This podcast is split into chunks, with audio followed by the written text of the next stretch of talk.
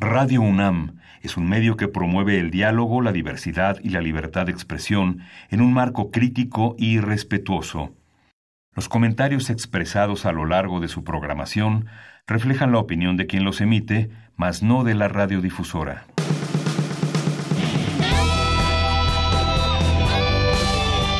Prisma RU. Relatamos al mundo.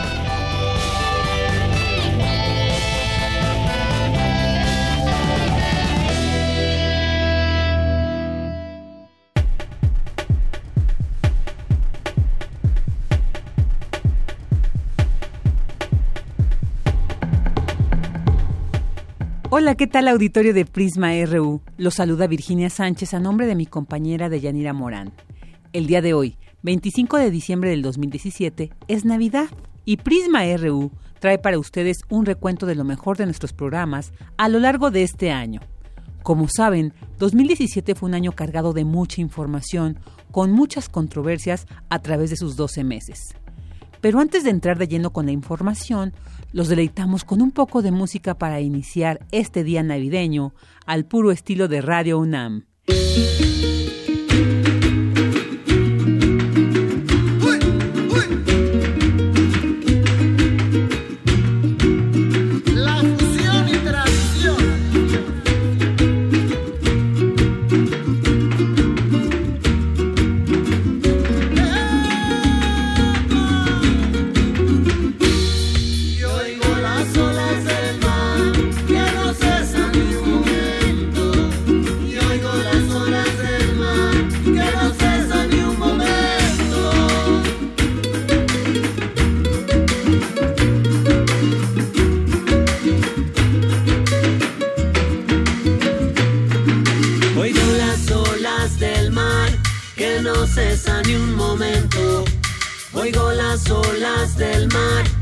no cesa ni un momento.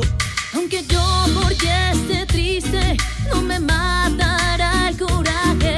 Olvido ya no me aflige, hoy proseguiré mi viaje. Y al igual que el arrecife, no me rendirá tu oleaje. Tu olvido ya no me aflige, yo proseguiré mi viaje. Oigo las olas del mar que no cesan ni un momento. Oigo las olas del mar que no cesan ni un momento y la ausencia de no verte. Con ninguna circunstancia yo he dejado de quererte. No he dejado de quererte por ninguna circunstancia, ni la ausencia de no verte, ni el tiempo ni la distancia. Oigo las olas del mar que no cesan ni un momento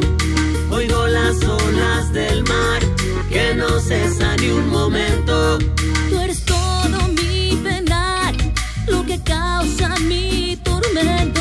Jamás te puedo olvidar. Estás en mi pensamiento como las olas del mar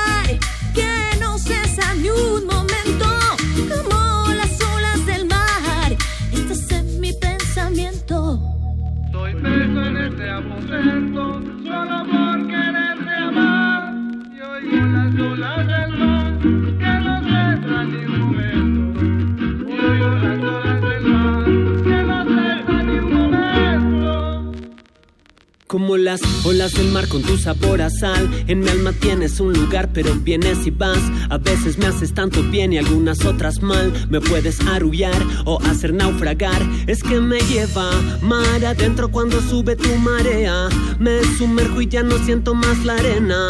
Intento mantenerme a flote, pero pesa tu ausencia, me pesa tu ausencia. Yo sé que todo es pasajero y esta pena también. Pero a pesar de eso, yo quisiera entender cómo cortó la cadena de este ancla que no me deja mover, que no me deja mover ni volver a tierra firme. Un último beso antes de irme. No volverás a verme ni a sentirme, pues soy una barca herida y es fácil hundirme.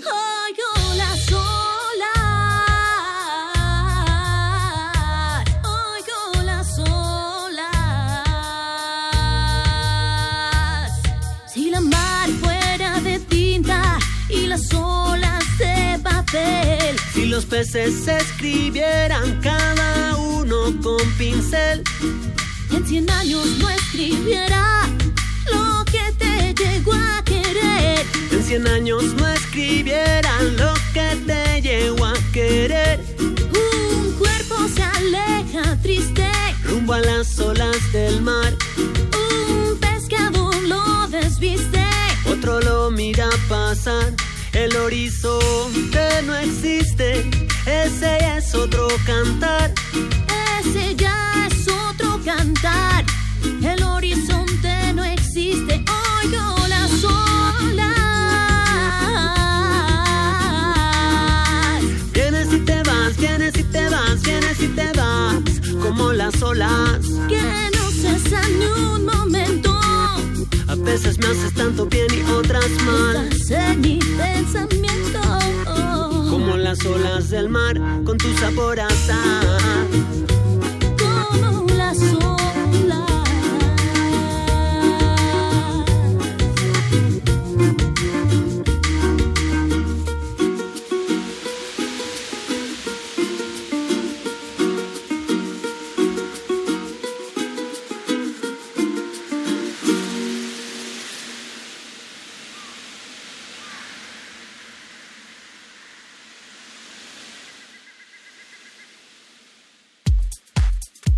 Tu opinión es muy importante. Escríbenos al correo electrónico prisma.radiounam@gmail.com. Prisma RU. Relatamos al mundo.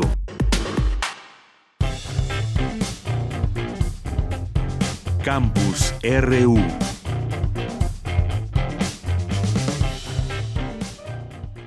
Ahora sí, como todos los días, entremos de lleno con la información universitaria. A pesar de que diciembre para mucha gente es un día lleno de felicidad y de unión, la depresión aumenta con mayor frecuencia en este mes.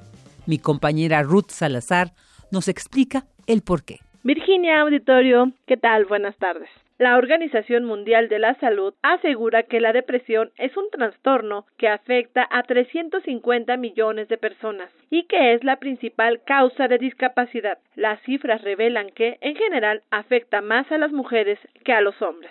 En México, la depresión constituye un severo problema de salud pública que hoy en día afecta a entre 12 y 20% de las personas de entre 18 y 65 años de edad, según cifras de la Secretaría de Salud. De acuerdo con el Instituto Nacional de Psiquiatría Ramón de la Fuente, en el país menos de 20% de los adolescentes y jóvenes que presentan un trastorno afectivo como la depresión buscan algún tipo de ayuda. Se estima que quienes lo hacen tardan hasta 14 años en llegar a un tratamiento especializado. Aunque es un fenómeno multifactorial, la depresión se ha volcado en dichas etapas del desarrollo debido a la gran cantidad de cambios que la caracteriza, indicó María Lucio Gómez, académica de la Facultad de Psicología de la UNAM. ¿Cuáles son algunos de los factores que influyen? El bajo nivel educativo, el desempleo de la familia, la confusión de la identidad. Los adolescentes están buscando una identidad propia.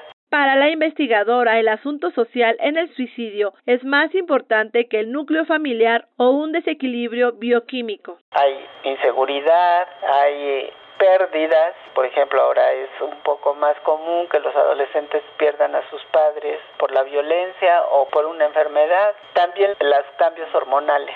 Bajan los neurotransmisores como la serotonina y la dopamina que se relacionan con la depresión. Entonces puede aumentar la depresión cuando se dan todos estos cambios en la adolescencia.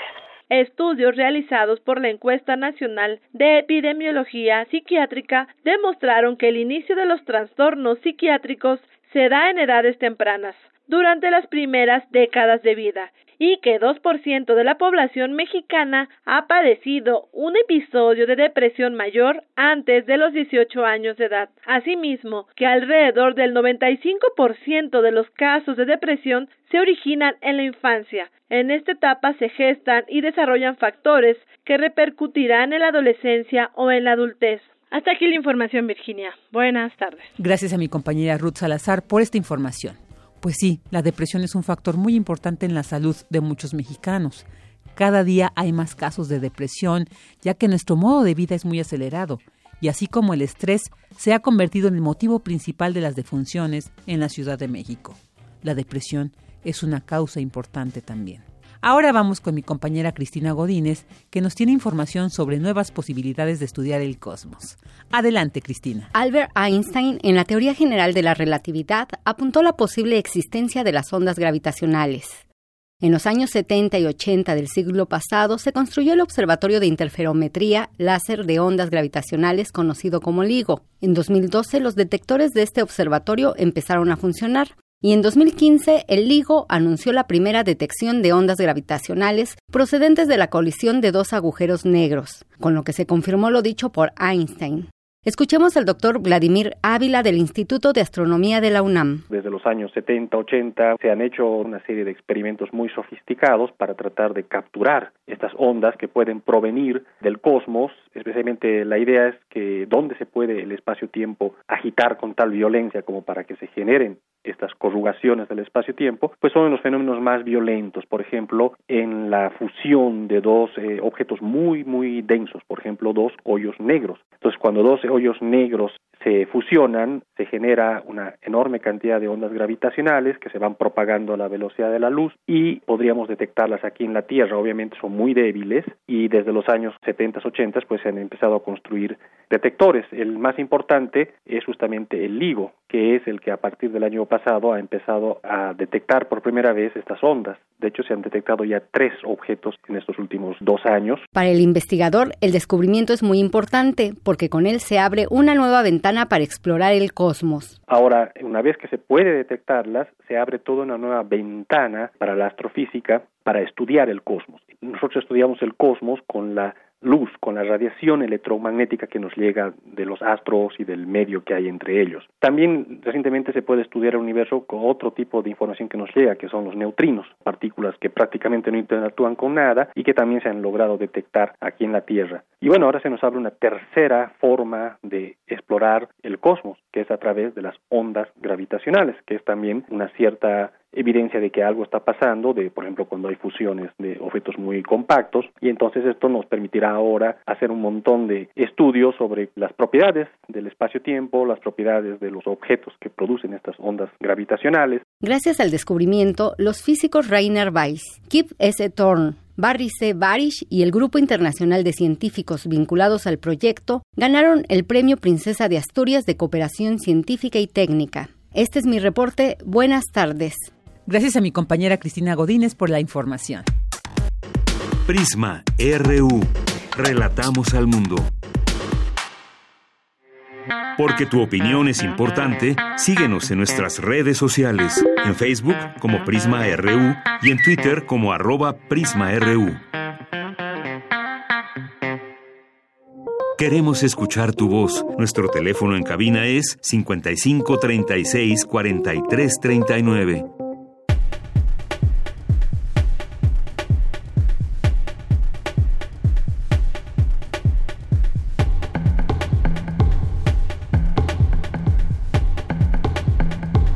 Comencemos con el recuento de lo mejor de este año en Prisma RU.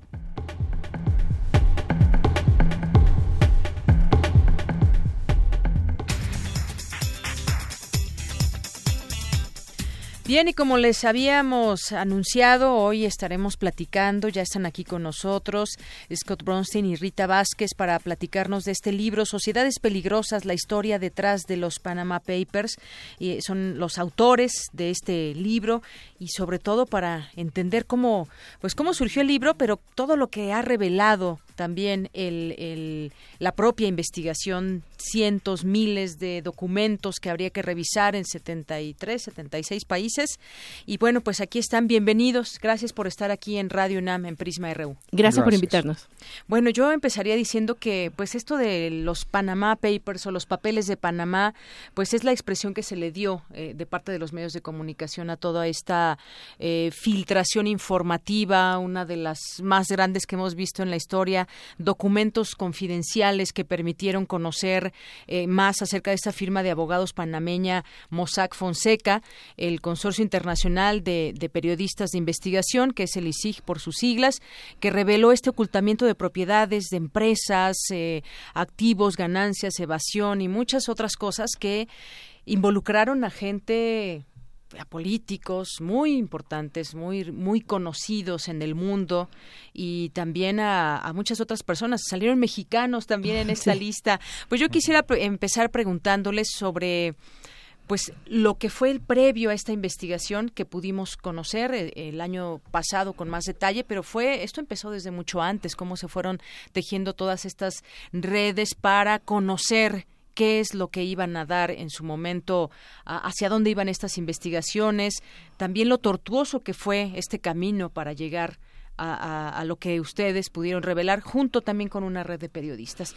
Empezamos contigo, Rita. Bueno, eh, el, Rita Vázquez. el proyecto de investigación global este surgió a raíz de que una fuente anónima contacta a dos periodistas alemanes, quienes se dan cuenta rápidamente de que es una gran cantidad de documentos que ellos realmente no van a poder manejar solos, que es demasiada información. Entonces ellos contactan a el en, Washington y les piden a ellos eh, eh, colaboración, si les interesaba. Ellos, claro que estaban muy interesados porque este es un tema que ellos han estado cubriendo recurrentemente. Y ellos empiezan a invitar medios de comunicación y periodistas de todo el mundo, porque esta información tocaba cualquier cantidad de países. Y de esa misma forma, entonces invitan a la prensa de Panamá, el periódico para el cual trabajamos, de donde se eh, escogen unos cuatro o cinco periodistas para formar el grupo de investigación y eso pues nos incluye a nosotros dos. Muy bien, eso los incluye a ustedes dos y eh, platícanos un, un poco, Scott, lo que podemos encontrar en las páginas del libro, sobre todo pues en algunas partes, en algunos capítulos, ustedes que lo platican en primera persona. Eh, también esto cómo les afectó incluso en algunas relaciones personales, en algunos momentos, todo lo, tortuoso que fue, porque a, final de cuentas, y en algún momento del libro lo platicas, qué bueno que eh, yo quería, yo por eso soy periodista, quiero destacar y sobre todo destacar en, en, ese tipo de investigaciones que se tienen que dar a conocer, pero cómo fue ese, ese camino desde tu, desde tu vivencia propia, cuando estabas en el camino de la investigación, qué, qué es lo que fuiste descubriendo también. Sí, as as journalists, we're used to good guys and bad guys, and the line is usually pretty clear on that. malos, y normalmente But la in this línea entre case, esos dos son, we had a hard es time clara. figuring out who En was good and who este was bad. caso The- the people era más the difícil saber quién era bueno y weren't quién era necessarily bad malo. people. Las personas no eran necesariamente Papers 30 malos los que estaban en los Panama Papers. Mi esposa Rita estuvo 30 difficult to- veces ahí. Así que fue difícil escribir algunas de las historias como Jürgen- periodista y también And personalmente fue difícil porque yo We had such a jugué en el equipo de Mossack. Fonseca Y entonces teníamos muchos amigos, uno estaba escribiendo historias acerca de sus amigos, de sus vecinos y era otro nivel del periodismo. Eh, Did you imagine what are you going to discover? ¿Te imaginaste lo que descubrirías? Sí, at at first no, Al because inicio no. I, I I had met Rita when, when she was a Conocí a lawyer, Rita and cuando I knew ella what era kind of abogado things she had worked y on. sabía And en lo que so ella I había thought it was going to be the trabajado, most así que boring pensé project que I era, had ever iba a worked ser on. un proyecto And I had muy no aburrido, idea. no tenía and then idea. the first names you Y read in the luego project are los the primeros Reina del nombres Sur son la reina um, del a person sur y, described as more y dangerous una than Pablo persona que se Escobar, describa, and then everyone to describe Leo como Messi más and the Prime Minister of peligroso que England. Eh, Pablo Escobar y luego Leonel Messi. Uno siente que está en el medio de una telenovela, no se imagina cómo podría ser tan diferente. Gracias. Y, y Rita, eh, platícanos un poco de estos personajes, como cuando, cuando fueron descubriendo esos nombres, platícanos, recuérdanos algunos de estos nombres que salieron dentro de esta, de esta gran filtración y cómo estaban ligados, porque entre ellos, pues había gente que, pues digo, los offshores un poco, platicar también estos paraísos eh, fiscales, cómo funcionan y, y cuánto dinero se manejaba, cuánta discrecionalidad cuando debería haber más claridad que otra cosa. Eh, háblanos un poco de los personajes personajes? ¿Cómo te sorprendías cada vez que encontrabas alguno de estos nombres? Bueno, partiendo al principio de que una sociedad offshore no es algo ilegal, que es algo que se crea con la idea de de proteger la propiedad o de planificar la sucesión. Y la identidad. sí, de alguna manera sí en lugares peligrosos como México o Colombia en los 80 o Venezuela hoy en día, eh, se utilizan también para proteger la identidad ante situaciones de peligro. Sin embargo, lo que nos encontramos en esta base de datos fue cosas totalmente distintas. Eh, nos dimos cuenta que había personas que, que realmente lo utilizaban con propósitos no legítimos. Eh, definitivamente cuando tú ves que la firma de abogados tiene como cliente a un terrorista o a un traficante de drogas o a un traficante de armas. Oh, exacto, no son personas que realmente están utilizando esto para los fines originales para los cuales fueron creados. Entonces, fue bastante... Eh, recuerdo yo estando en Alemania cuando originalmente nos presentaron este proyecto, mi pregunta era, ¿cómo llegan todas estas personas a una sola firma? Entonces, eh, literalmente la conclusión a la que llegamos es, y, realmente está, pienso yo claramente eh, explicada en el libro, es que esta firma de abogados era más permisiva, esta firma de abogados se tomaba más licencias, no era tan rigurosa con las, los, las asesorías que brindaba, eh, tomaba riesgos realmente innecesarios. Yo trabajé en esta industria alrededor de 10 años y no me encontré con la mitad de las cosas que uno se encuentra en esta base de datos. Exacto, tú trabajabas de ahí, conocías cómo mm, se manejaba todo esto mm. y, después de todo este descubrimiento también, eh, Rita, en algún momento del libro lo platicas, hubo momentos también terribles donde la gente empezó a rumorar y demás de que tú recibías dinero por esta investigación. sí, imagínense, éramos 400 periodistas y yo era la que recibía dinero. Realmente... Eh, sí, fue algo muy doloroso, también un poco desconcertante, porque las personas que, muchas de las personas que decían esto eran personas que me conocen de toda la vida. Entonces es un poco difícil de tragar o digerir el hecho de que personas que te conocen puedan pensar ese tipo de cosas.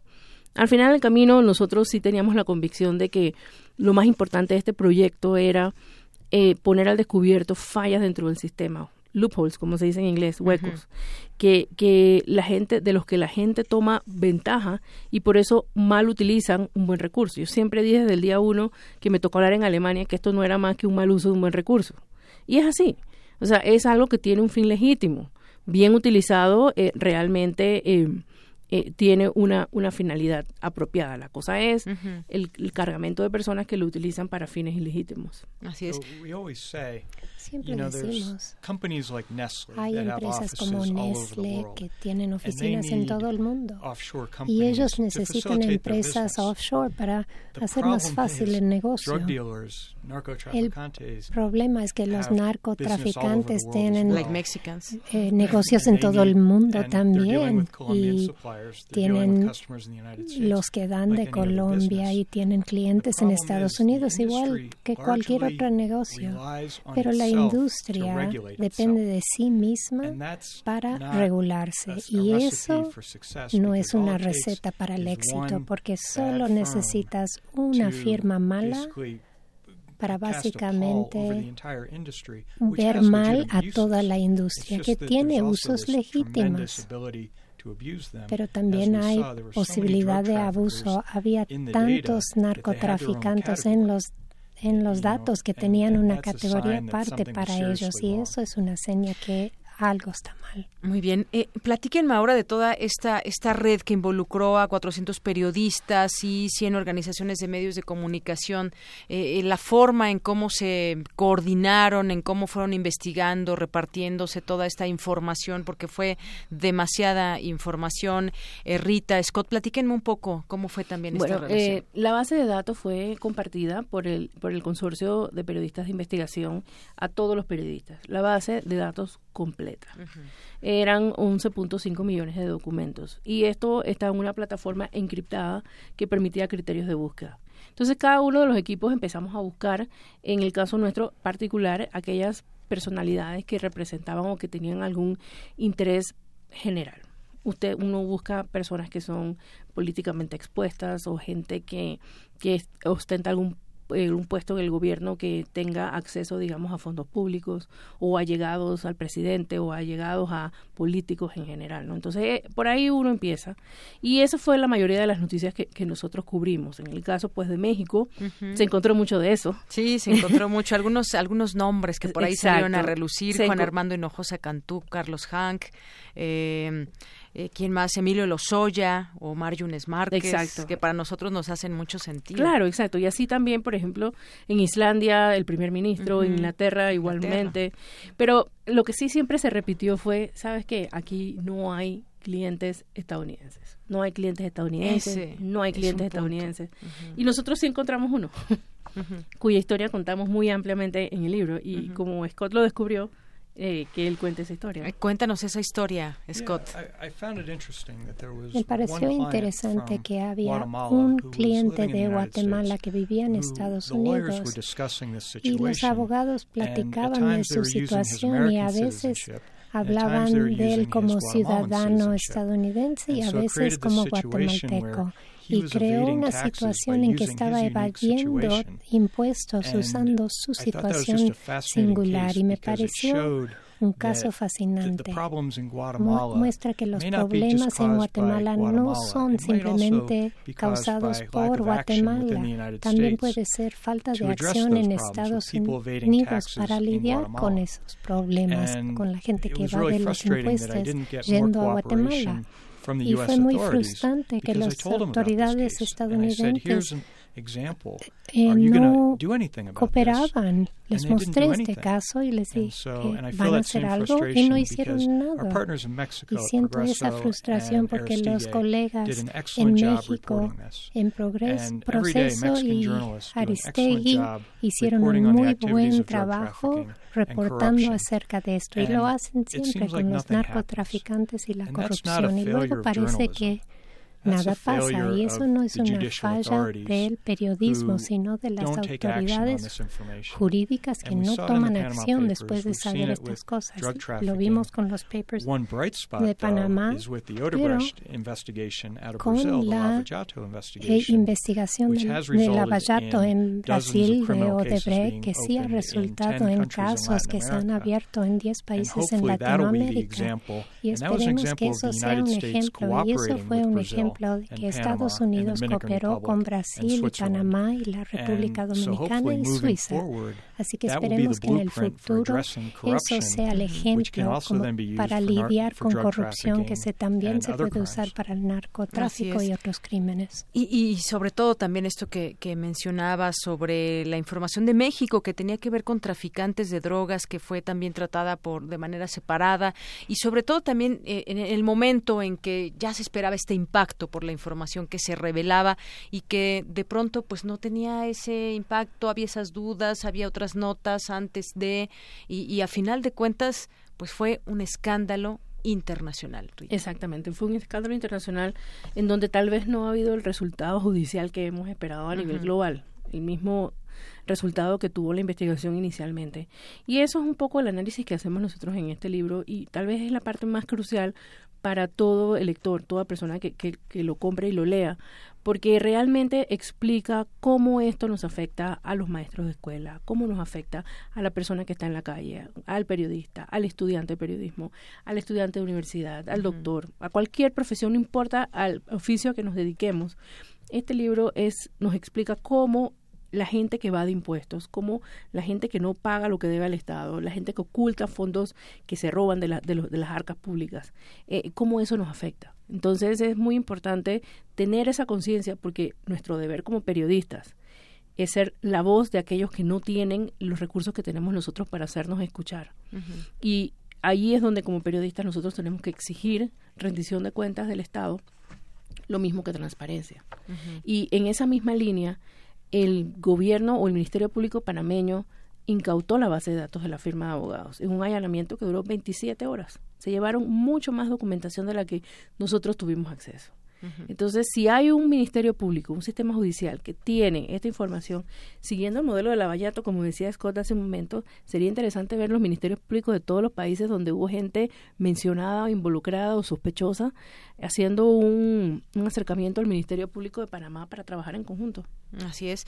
Y bueno, pues fueron muchas cosas, incluso lo van platicando en el libro a manera tal de que nos podamos enterar los distintos momentos en que fue pasando la investigación, la propia relación entre ustedes que de pronto se, mm. se crispaba y, algunas otras cosas. En el caso también de México, pues nos llamó la atención conocer algo que también tú, dices hace un momento, Rita, que tiene que ver con pues todas, eh, de pronto esos nombres que a nosotros nos hacen ruido por algunas cosas. Y en cada país yo me imagino que sucedió lo mismo. El tema, el tema, por ejemplo, de Juan Armando Hinojosa Cantú aquí en México, que fue pues eh, eh, que también estuvo involucrado en un tema muy polémico aquí, que fue la Casa Blanca de, Peña Nieto, que ustedes seguramente también deben de conocer eh, muy bien sobre este caso, pero ¿se imaginaron en algún momento este impacto internacional y sobre todo, pues también que nos platiquen ya ahora cómo lo viven, porque incluso estuvieron con, con guardaespaldas en algún momento. Hoy cómo se sienten, se sienten en riesgo, se sienten seguros, digo, es un tema también un poco escabroso. Scott. Ah, I think because Panama's history, you have to remember La historia de Panamá, tienen que recordar que hubo un cambio dramático en el 89, en 1989, con el, la detención encarcelamiento de Manuel Noriega. Y desde entonces es el país más rico de Latinoamérica, así que fue desde un estado fallado donde cerraron los bancos, los militares estaban a cargo, la gente no podía tener negocio porque los soldados venían y se llevaban todo. Y con tal cambio ahora la gente tiene un respeto para el periodismo se acuerdan de dónde estaban y dónde están ahora. Así que eso nos ayudó, nos protegió un poco en este proyecto. Cuando ven un país como México, México no, nunca ha pasado por un cambio así. Ven corrupción y narcotráfico en México. La delincuencia, el crimen simplemente existe. Y la gente como que acepta que así es la cosa. Así que tal vez lo que necesita México es un cambio eh, dramático. Tal vez necesitan un presidente en la cárcel o la gente eh, políticamente conectado. En el caso, tal vez eso debería ser el cambio. Mi esposa no, no. Está de acuerdo con eso, pero bueno, Panamá está tratando de hacer eso con un expresidente y tenemos un Hubo cambios en Panamá. Ramón Fonseca estaba vinculado con el presidente de Panamá y él fue a la cárcel. Eso es diferente a lo que ha ocurrido. Y ven lo que está pasando en Brasil. Me gusta lo que está pasando ahí. Y Brasil entonces está viendo ese cambio. Ven la situación. Trump hoy dijo que México tiene tanta violencia que un muro va a resolver eso. Bueno, un muro no va, no va a resolver eso para nada. Lo que sí podría resolver el problema es tal vez más transparencia, reforzar el sistema jurídico y poner a los malos en la cárcel, aunque sean narcotraficantes o amigos del presidente. It uh, sounds like a dream. Eso suena como un sueño. Pero lo hemos visto pasar en Brasil. En Brasil, sí, Salió Dilma Rousseff, ahora está a punto de salir Temer. En el caso de Panamá, el expresidente Martinelli, que fue quien compró Pegasus para Panamá, eh, está en prisión en, Florida esperando ser extraditado. el magistrado presidente de la Corte Suprema de Panamá eh, está preso. Eh, hemos, hemos tenido los últimos cuatro años, o perdón, dos años, todos los ministros de Estado del gobierno anterior subiendo y bajando escaleras. Es posible, pero requiere una labor muy activa de la sociedad. Es, es posible y, la sociedad tiene mucho que ver. Eh, finalmente, ¿con qué se quedan? ¿Algo para cerrar? ¿Algún último comentario final? Rita. Bueno, yo lo que me gusta hacer para, para cerrar esta entrevista, lo que me gustaría hacer es leerles el último párrafo del epílogo del libro, que yo creo que resume un poco eh, nuestras enseñanzas o lo que aprendimos a lo largo de este proyecto y que es con lo que esperamos dejar a los lectores. Muy bien, pues adelante y con esto cerramos. Adelante, Rita. Ahí está ya entre tus apuntes. Muy bien, adelante. La lección más valiosa que obtuvimos de este proyecto fue que algunas cosas solo pueden ser resueltas a través de la colaboración internacional. Tristemente el mundo parece moverse en la dirección opuesta, al menos mientras los gobiernos estén más preocupados en construir muros y barreras para separar a la humanidad. Creo que esa es la lección principal de este libro. Muy bien. Pues Scott Bronstein, Rita Vázquez, muchas gracias. Les recomendamos desde aquí Sociedades Peligrosas, la historia detrás de los Panama Papers, que puedan conocer toda esta historia muy apasionante de lo que se pudo revelar después de esta filtración increíble que se dio y que involucró a 76 países. Muchas gracias por venir aquí a Radio UNAM, a Prisma RU. Gracias, a ustedes. Gracias. Queremos escuchar tu voz. Nuestro teléfono en cabina es 55 36 43 39. Tu opinión es muy importante. Escríbenos al correo electrónico prisma.radiounam@gmail.com. Relatamos al mundo. Relatamos al mundo.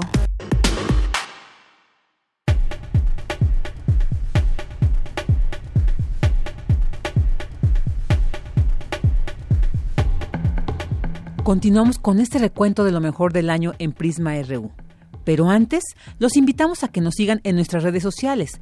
Estamos en Facebook como Prisma RU y en Twitter como arroba Prisma RU. Y ahora vamos con la siguiente entrevista, realizada el martes 4 de abril del año que termina. Mi compañera Deyanira Morán entrevistó a Dolores Padierna Luna, en aquella fecha aún coordinadora de la fracción del PRD en el Senado de la República, y con ella habló sobre la iniciativa para salvaguardar los derechos de los periodistas. Y vámonos a otras cosas. Ya tengo en la línea telefónica a la coordinadora de la fracción del PRD en el Senado de la República, a la senadora Dolores Padierna. ¿Qué tal, eh, senadora? Buenas tardes. Muy buenas tardes, muchísimas gracias Radio UNAM por permitirme esta entrevista. Bueno, pues yo quisiera preguntarle, vamos a empezar, tengo dos temas. Eh, este tema de salvaguardar los derechos de los periodistas, cómo se está discutiendo ahí en el Senado también, hay en algún momento pues se ha hecho pues algunas modificaciones incluso a la ley para que se pueda salvaguardar los derechos de los periodistas, máxime cuando estamos en un momento pues no sé si decirlo de alerta o de qué, pero sí tenemos que poner mucha atención en los derechos, pero sobre todo en salvaguardar y ya que se cometió un delito, pues que realmente no quede manchado con la impunidad. Así es, creo que si no aprovechamos estos momentos de crisis, eh, que realmente se sensibilicen eh, todos, más aún los que tenemos la posibilidad de legislar para atender estos problemas. México, en efecto, enfrenta una crisis de violencia y los periodistas se han convertido en uno de los grupos pues más atacados por el crimen. Según los datos de la Comisión Nacional de Derechos Humanos, de 2010 a la fecha han asesinado a 124 periodistas. Estos eh, eh, crímenes están prohibidos en el derecho internacional de los que México forma parte. Nuestra propuesta en el Senado ha sido de convertir eh, esos derechos internacionales y meterlos a nuestra Carta Magna, a nuestra Constitución mexicana, porque esos crímenes eh, y esa persecución sistemática contra los periodistas, su objetivo es silenciar, silenciar eh, que no haya información y con eso no solamente están violentando el derecho de los periodistas a ejercer libremente su eh, libertad de expresión, sino también nos quita a las audiencias nuestro derecho a, la información. Eh, entonces, estamos trayéndonos de la Declaración Universal de los Derechos Humanos, eh, que reconoce la libertad de opinión y de expresión como un derecho humano y también incluye el derecho de investigar, de recibir información y opinión, de difundirla sin limitación de ninguna especie. Así es. Esto lo estamos metiendo al artículo sexto de nuestra Carta Magna, para que se estipule claramente que eh, las personas o los profesionales de la información tienen todo derecho de desempeñarse de manera libre, mantener el secreto profesional eh, y eh, no están obligados a revelar sus fuentes y que se les en el desempeño de su trabajo eh, pues haya una cláusula de conciencia para la salvaguarda de su dignidad profesional, personal y también eh, se está pidiendo al Estado mexicano que garantice la seguridad de todas las personas que ejercen el periodismo. Esto está recibiendo una buena aceptación por parte de otros partidos políticos y yo espero que, eh, como es una reforma constitucional, aún aprobándola el Congreso, pues tiene que irse a 17 congresos locales, es un camino largo, pero va bien, va bien este camino. Muy bien, usted presentó esta iniciativa para reformar justamente ese marco jurídico que tiene actualmente el país y se puede ampliar la, protección a quienes se dedican al ejercicio periodístico y pues la propuesta también de crear una fiscalía eh, que esté especializada y, persiga estos delitos contra la libertad de expresión y que bueno, pues eh, que, que realmente sirva es lo que quisiéramos todos. Ya, ya veremos. Ya hay una fiscalía, exactamente. Pero no le dan recursos. Exacto. Es un fiscal que nadie conoce, que no le importa al gremio. Sí, ha quedado como en el olvido esta fiscalía. Sí, entonces los periodistas tienen una fiscalía y tienen un mecanismo. Ese mecanismo es un fondo, fondo financiero, que ahorita está en cero pesos. O sea, ¿para qué se hacen las leyes y luego no se les da seguimiento? Ahorita a través de la compañera eh, senadora Angélica de la Peña, ya se reunió con la Secretaría de Gobernación para revisar todo el tema del mecanismo, este financiamiento que deben de tener eh, las salvaguardas de los de las personas que ejercen el periodismo. Y es algo que ya tenemos en la Constitución de la Ciudad de México. Eh, lo aprobaron todos los partidos políticos para la ciudad, ya se convirtió en una ciudad santuario de protección del ejercicio del periodismo. Muy bien. Pues queremos eso llevarlo, si lo firmaron todos los partidos políticos, incluido el PAN, el PRI, el Verde, bueno, eh, nos deben apoyar también en el Congreso. Y creo que está llevando un buen camino estas tres mm. iniciativas, estas tres constituciones. Oiga, eh, senadora Dolores Padierna, yo quisiera preguntarle también, eh, pues usted ahora como coordinadora de la bancada del PRD en el Senado, pues hay un momento, digamos, álgido, un momento de crisis, podríamos llamarlo así, con el Partido de la Revolución Democrática. Se van 10 senadores, hacen un bloque, se dicen independientes, y bueno, pues eh, López Obrador suma senadores que abandonaron el PRD. ¿Cómo está en este momento haciendo, pues, un balance, además, muy crítico de lo que significa al quinto año de gobierno o al quinto año de, como legisladores ahí en el Senado que haya esta pues desbandada de perredistas hacia otro partido donde ya lo están apoyando abiertamente? Em, bueno, primero es un hecho muy, muy lamentable que la verdad yo no hubiera querido que ocurriera porque eh, hemos tratado de llevar, digamos, como compañeras, como compañeros senadores, no dedicarnos al trabajo parlamentario. Eh, sin embargo, desde hace ya años, desde el 2014, eh, eh, se han venido saliendo los compañeros y seguían estando en el partido. Pero ya si se ponen a hacer política, las cosas este, pues cambian, porque aquí en el Senado somos parlamentarios, somos legisladores. Nuestro trabajo es ser hacer leyes y desde luego atender la agenda nacional, pero en nuestras horas libres. teníamos una regla de oro que se violentó. Esa regla de oro es de que de la puerta para afuera se ve la política, pero de la puerta para adentro somos representantes de la, de la población que nos eligió para ser senadores, tenemos que entregar eh, resultados de nuestro trabajo y eso, eso lo rompieron los compañeros y se generó esta crisis que usted comenta. Así es una... Yo creo que es una actitud más que nada pues, de oportunismo político porque andan buscando candidaturas, eso es lo que están buscando. Yo digo, con todo respeto, pues si algún candidato quiere nuevas personas, pues personas que le agreguen votos. Pero la verdad, muchos ya no son representativos. Y, siendo muy... Su voto en lo personal. Así es, senadora. Siendo, eh, pues, tratando de ser objetivos en este en este tema, pues el PRD se ha desdibujado en el escenario nacional, sobre todo en el escenario de la Ciudad de México.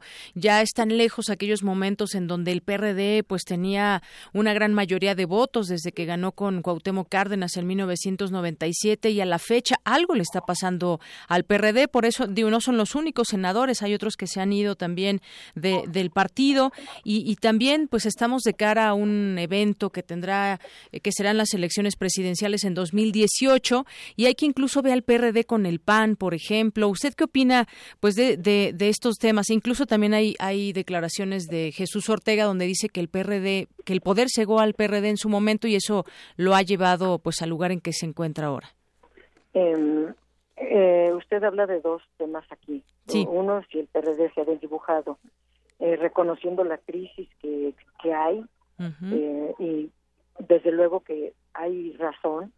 Yo podría decirle que si bien eso es cierto, también es cierto que el PRD tiene un caudal de votos sumamente importante en 17 estados de la República y es la única opción de izquierda que, que se tiene en este momento a la luz de los resultados de 2015 para ir con los últimos. 17 eh, estados, solamente el PRD es el único partido de izquierda con estructura, con, con fortaleza para competir. Entonces, me parece que también eh, esta crisis hay que verle también los, los puntos buenos. En el caso de nosotros, por ejemplo, nosotros sí hacemos eh, trabajo de base, estamos muy de cerca con la militancia y atendemos un rato el trabajo parlamentario pero también estamos atendiendo la otra parte de ser un representante popular, que es atender a la ciudadanía. Eso no es característico de todos. Y respecto de las elecciones presidenciales, yo no quiero cometer el mismo error que el compañero Miguel Barbosa. No somos nosotros los senadores quienes vamos a tomar esa decisión. Esa decisión le toca al Consejo Nacional del 3D. Si se ahí se aprobara lo que usted comenta, bueno, ya tomaría yo una decisión. De momento eh, hay muchos escenarios y la política es muy variable, es muy cambiante. Y en el momento en que se tome la decisión, de acuerdo a cómo estén pues, las condiciones políticas y también el análisis que cada quien hagamos de la situación del país, eh, ya se tomará la decisión. Yo he sido de izquierda toda mi vida, no hay absolutamente ninguna votación de la que yo pueda eh, preocuparme. He sido muy congruente siempre con la línea política de izquierda.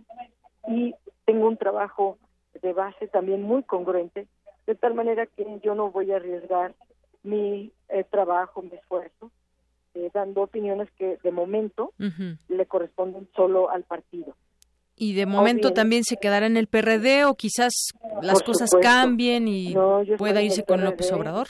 Yo soy fundadora de este partido y si bien hay algunos compañeros que lo han lastimado, eh, no todos, habemos líderes muy fuertes y que representamos muchísimos miles. Yo no puedo irme al vacío, yo no puedo ir a ver si me reciben, a ver si no.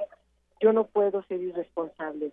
Eh, al contrario, mi partido eh, ha sido quien me ha dado la oportunidad de ser senadora y tengo inmensa gratitud de poderlo ser porque es de verdad muy importante ser senadora. Aquí he crecido y he aprendido muchísimo, también he aportado muchísimo y creo que las voces como la mía en el Senado han hecho falta porque es la verdadera izquierda, es la voz de una oposición de izquierda. Muy bien. Bueno, pues es, es, bueno escucharla y porque y cómo justifica su estancia en el PRD y hay muchos que también fueron fundadores y que fueron caras muy visibles e importantes que pues hoy ya no están, pero es bueno escucharla, senadora. Yo le agradezco mucho. Muchísimas gracias. Hasta luego. Hasta pronto. Buenas tardes. Es la senadora Dolores Padierna Luna, coordinadora de la fracción del PRD en el Senado de la República. Y bueno, pues justamente quien suma adeptos, pues es López Obrador. Sumó senadores que abandonaron el PRD, sumó este proyecto rumbo a la presidencia a 11 senadores que formaban parte de ese partido y ahora se denominan un bloque parlamentario y que serán la voz del plan de transformación del país del político tabasqueño. Bueno, pues ahí está parte de lo que va sucediendo en la política y en los, en los partidos partidos de izquierda y que pues ahora los vemos también encontrados, por lo menos a Morena y el PRD. Prisma RU. Relatamos al mundo. Tu opinión es muy importante. Escríbenos al correo electrónico prisma.radiounam@gmail.com.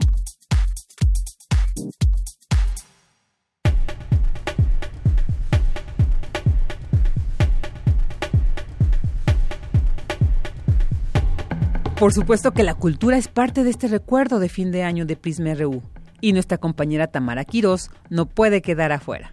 El pasado 21 de junio, en nuestra cabina, recibimos la visita del actor Darío Tepié, quien con su roña nos habló del amor, la psicología y hasta la filosofía que implementó en su espectáculo La Roña Enamorada. Vamos a escuchar esta divertida y muy interesante conversación. Arte y cultura.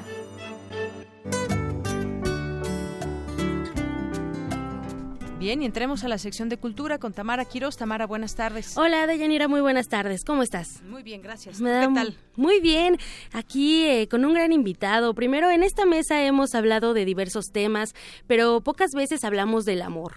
¿Qué es el amor? ¿De dónde viene? ¿Se come? ¿Con qué se combina? ¿Cómo lo definirías, Deyanira?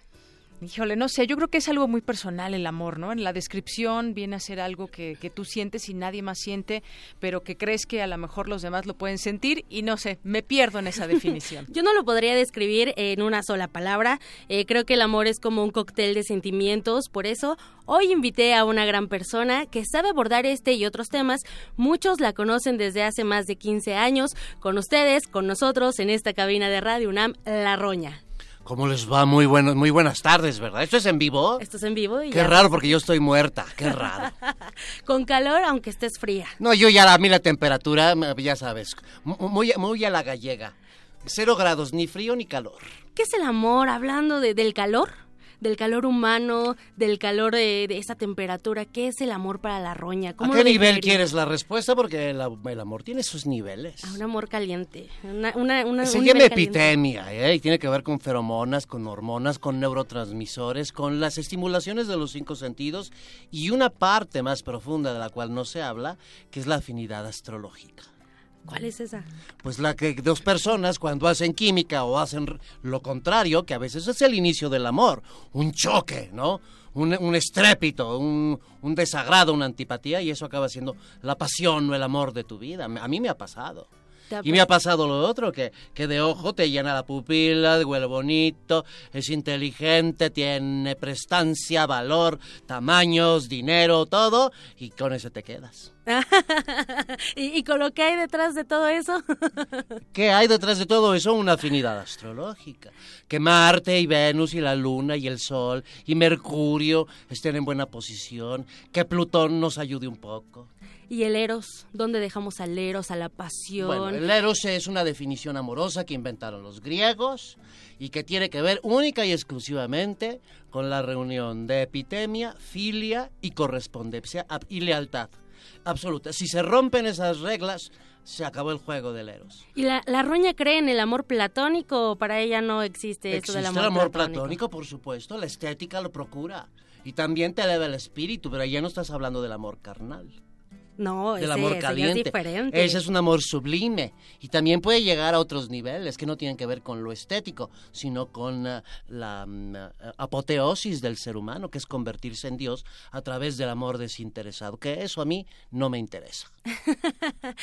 la Roña, Darío Tepié, es un gusto tenerte en esta cabina, bienvenido. Igualmente, Tamara, mucho Deyanira, es un gusto, ya, ya lo presentamos, Darío Tepié, eh, con, con este personaje, La Roña, una parodia de una de las figuras femeninas más importantes eh, de, la llamada época de oro del cine mexicano. Una vez le preguntaron a María si que, pues a ella la había hecho el cine y ella contestó con otra pregunta, ¿y qué tal que al cine lo hice yo? Es que ella contestaba con muchas ah, preguntas, esa reflexión, ¿no? Porque su rostro se vendió por todo el mundo, eso quiere decir que ella abrió mercados al cine y eso generó una, una potente industria. Darío. También Dolores del Río lo, lo, lo logró.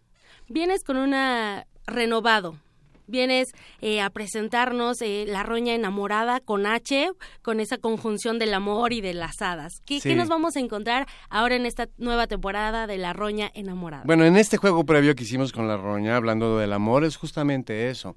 Viene a cuestionar y a plantear un montón de cosas el espectáculo en el tono del cabaret, con canciones, con mucho sentido del humor. La gente se la pasa bomba, se desestresa, se ríe mucho y también se lleva buena información, resulta esclarecedora. Por lo por lo menos pone nombres a ciertos tipos de amor. La epidemia es el amor físico, eh, la, filia es el amor de alma, eh, el héroe es la conjunción de esas dos, y está el ágape, que es el amor universal.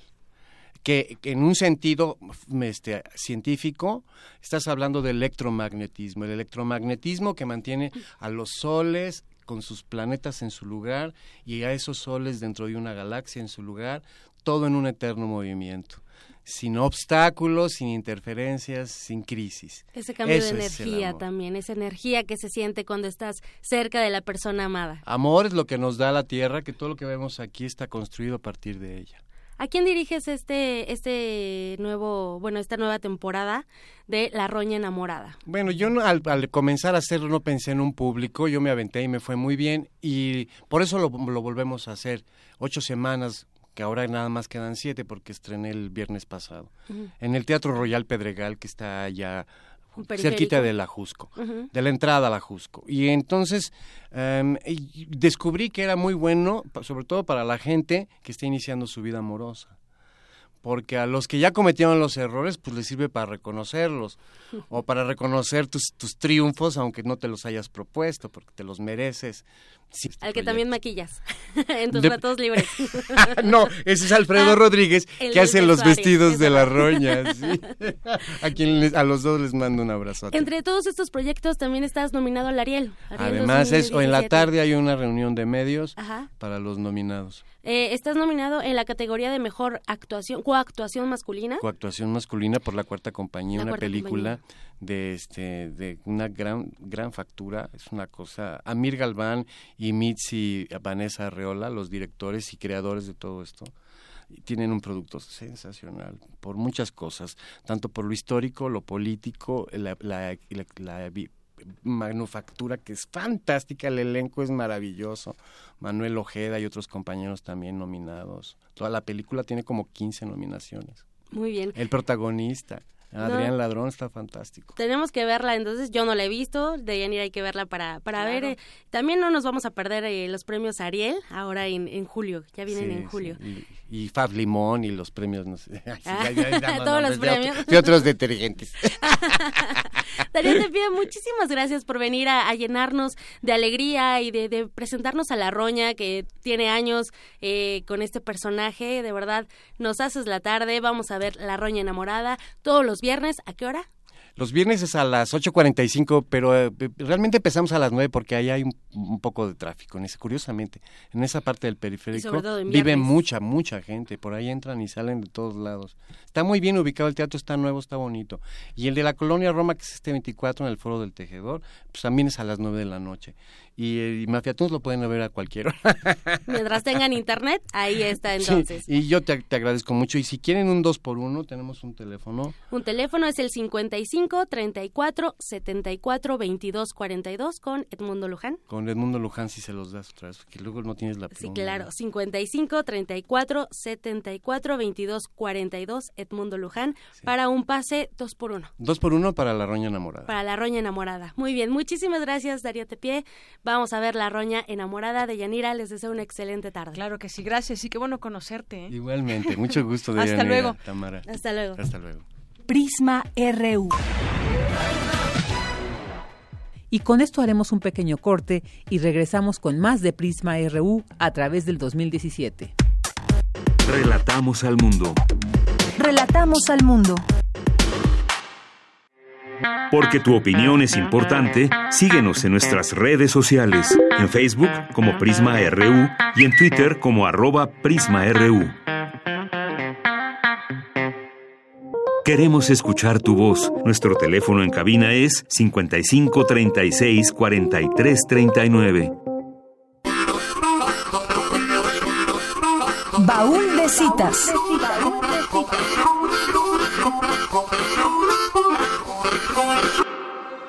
Durante la madrugada de Navidad de 1977, Charles Chaplin murió en Vevey, Suiza, lugar que durante los últimos 10 años de su vida fue su residencia. Aquel día, la cultura popular y el cine perdió uno de sus personajes más significativos. Charles Spencer Chaplin había nacido 88 años antes, el 16 de abril de 1889 en Londres, Inglaterra, en el seno de una familia de artistas. Aunque sus dos padres eran actores y cantantes, el verdadero impulso para desarrollar sus aptitudes lo encontró en su madre, Hannah Hall, que participaba constantemente en los espectáculos de variedad de Music Hall. Ella se encargó de Charles tras la separación con su padre, pero la enfermedad mental de su madre se agravó, al punto que él y su hermano Sidney, siendo aún niños, tuvieron que encargarse de ellos mismos.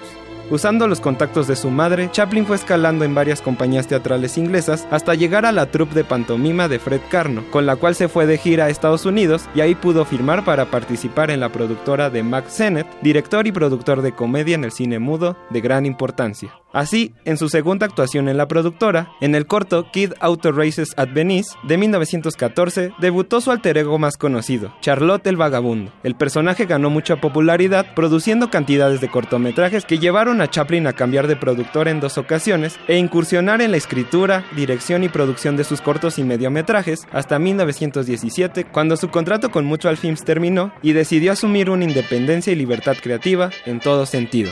Si bien desde antes la combinación entre drama y comedia eran una de las características en su filmografía, además de tocar temas como la pobreza o la guerra, fue en este momento cuando su obra alcanzó el prestigio artístico que hasta su muerte mantuvo. En esta época hizo películas que son piezas fundamentales del cine del siglo XX, como El Chico, Una mujer en París, La Quimera de Oro, El Circo, Luces de la Ciudad, Tiempos Modernos, El Gran Dictador, El Señor Verdox o Candilejas. Sus filmes abrazaron la complejidad y la universalidad que él deseaba, pues no reparó en hacer que sus películas hablaran abiertamente sobre condiciones políticas, sociales y culturales de su tiempo, que lo hicieron ser investigado por la FBI bajo el motivo de incluir propaganda comunista. Sin embargo, eso nunca lo detuvo para que su persona dejara de creer en los alcances discursivos de sus películas y se volviera un ícono del cine del siglo XX.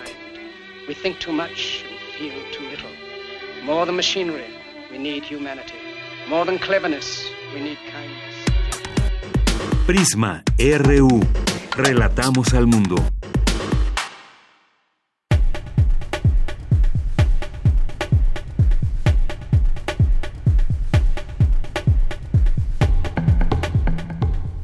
Ya estamos de regreso en Prisma RU por el 96.1 de FM y por la página de internet www.radiounam.unam.mx. Mandamos un saludo a todos nuestros radioescuchas que sin importar que hoy sea Navidad, están sintonizándonos y compartiendo el recalentado de la cena con toda la familia. Los invitamos a que nos escriban en nuestras redes sociales en Facebook como Prisma RU y en Twitter como arroba Prisma RU y cuéntenos qué tal pasó su Nochebuena. Relatamos al mundo. Relatamos al mundo. Continuemos con un poco de información universitaria.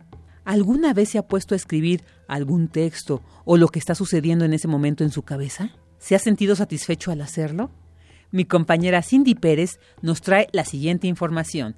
Adelante, Cindy. Mediante la escritura podemos plasmar pensamientos, ideas y sentimientos. Representa no solo una forma de comunicación con los demás, lo es también con nosotros mismos. De acuerdo con la académica Claudia Kivici, la escritura expresiva es una herramienta de desarrollo y bienestar. Actualmente, en la licenciatura en Desarrollo y Gestión Intercultural de la Escuela Nacional de Estudios Superiores de la UNAM, sede León, se desarrolla una técnica de escritura que ayuda a grupos vulnerables a reducir y evitar algunos síntomas postraumáticos Me apoya mucho en, un método que ya existe desde hace muchos años, lo inventó, lo creó un eh, psicólogo social, se llama eh, Penny Baker, que durante cuatro días consecutivos, idealmente uno tras otro, tienes que escribir acerca de tus vivencias como más dolorosas, como tus traumas, tus conflictos más pesados, pero hay como una estructura, el primer día quizás todavía no te aprofundizas tanto, luego como escribes cada vez más profundo. Y al final como es bonito cerrarlo como una historia que te puedes llevar. Yo trabajo sobre todo con mujeres migrantes, que sepamos más las historias de los migrantes, que no sean cifras y numeritos, sino personas con emociones. También ahorita estoy trabajando con estudiantes, porque los estudiantes también tienen muchos problemas de bienestar, ¿no? Mucho estrés, también se ha estudiado poco. La investigadora universitaria explicó que el método les ayuda a mejorar el sistema inmunológico, reducir la presión arterial, entre otros beneficios. Para muchas mujeres ese efecto catártico ha sido muy, muy importante, como tomarse el tiempo em, de eh, pensar otra vez en, momentos difíciles, pero de una forma estructurada, compartida. Casi siempre en el primer taller alguien llora, es muy, muy común, o todas pero luego es lindo ver porque eso la segunda o tercera vez ya no pasa, entonces resulta como una especie de, de liberación que, que, de veras creo que muchas mujeres han sentido. Muchos me dijeron que a través de los ejercicios como se conectaron otra vez con ellos mismos, algunos me dijeron que incluso luego les hice entrevistas después y me dijeron que les ayudó mucho en tomar decisiones incluso que luego influyeron para bien su vida. Claudia Kibichi está en pláticas con el Centro de Desarrollo Indígena para desarrollar esta técnica con las comunidades indígenas. Para Radio UNAM, Cindy Pérez Ramírez. Muchas gracias a mi compañera Cindy Pérez por esta información.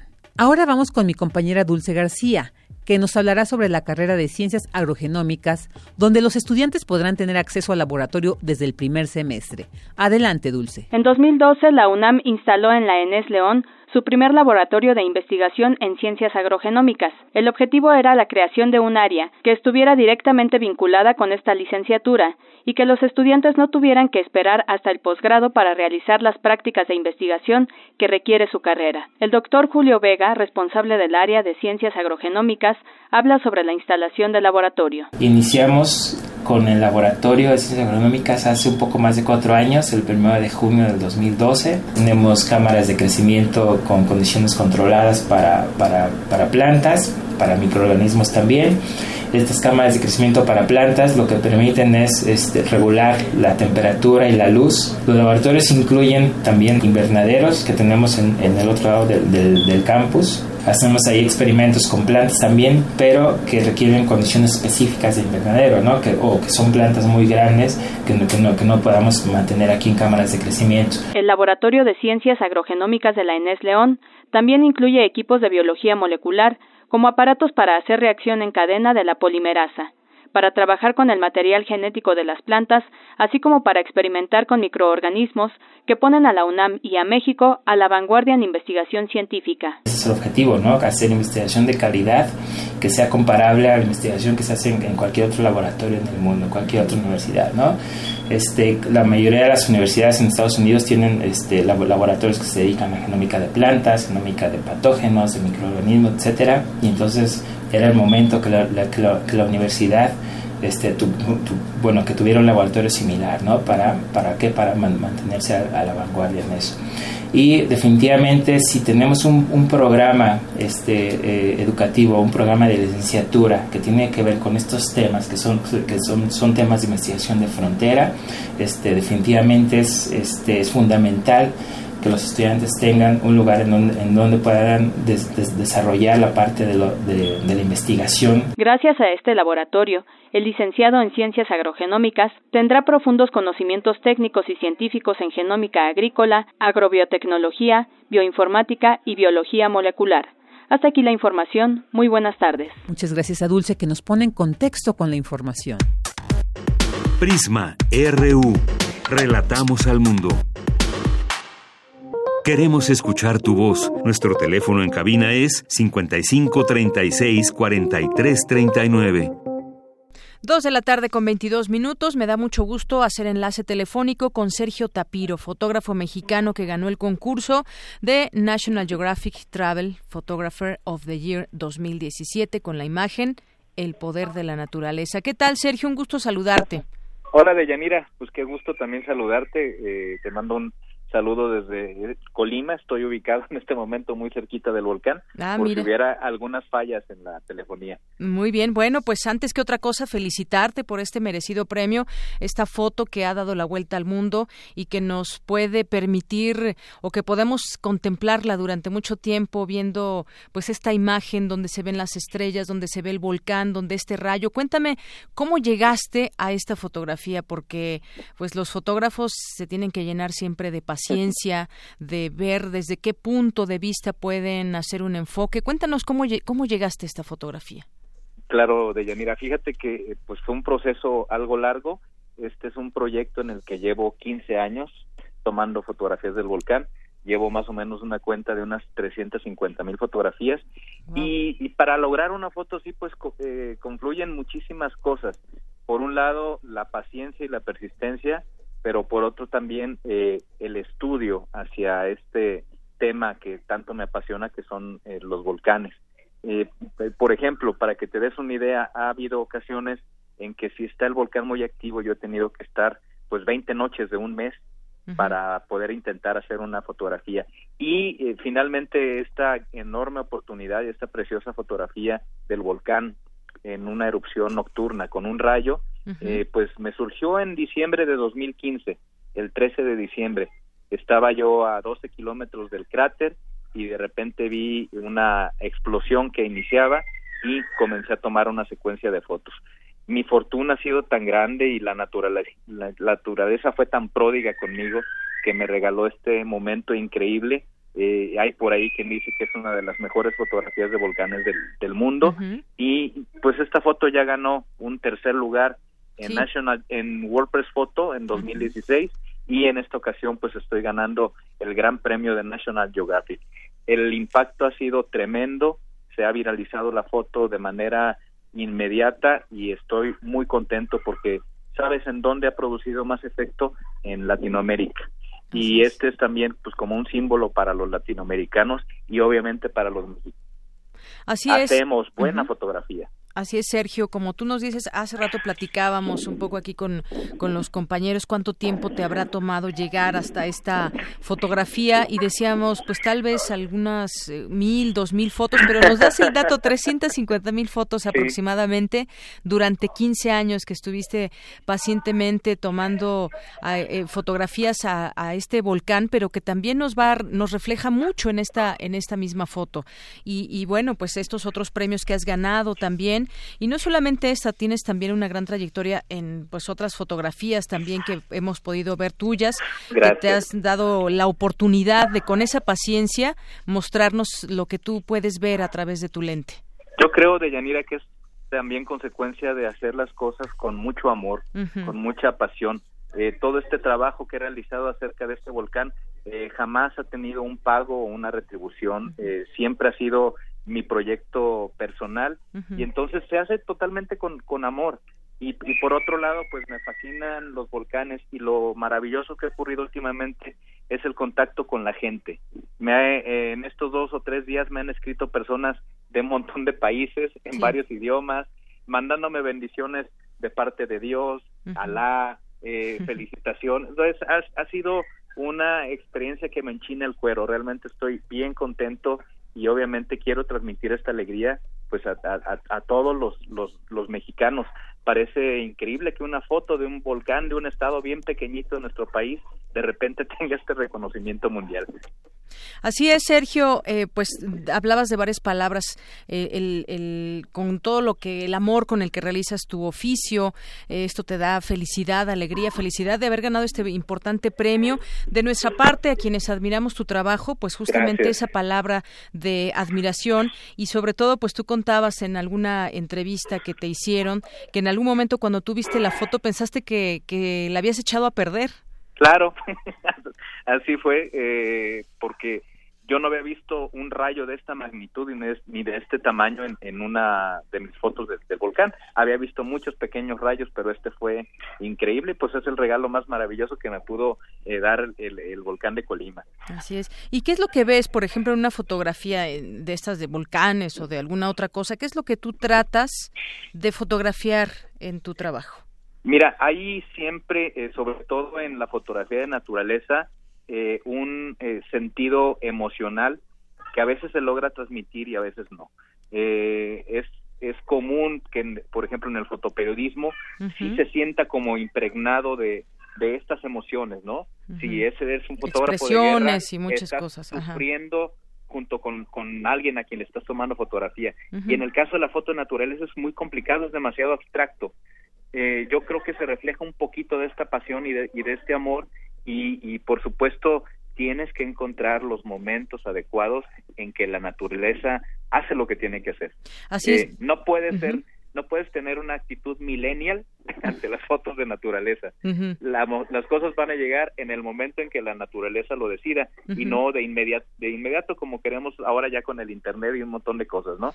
Así que pues la lección es aprender a esperar y estar ahí eh, pacientemente. Obviamente hay un factor suerte también tienes que estar en el lugar donde ocurren las cosas porque si no no vas a traerte esa fotografía. Claro, porque ¿cuánto duró el rayo? ¿No? Pues, ¿Segundo? son décimas de segundo. Décimas de segundo. Exacto. Entonces, pues fue un momento extraordinario y, y obviamente eh, pues hay muchísimo trabajo que hacer.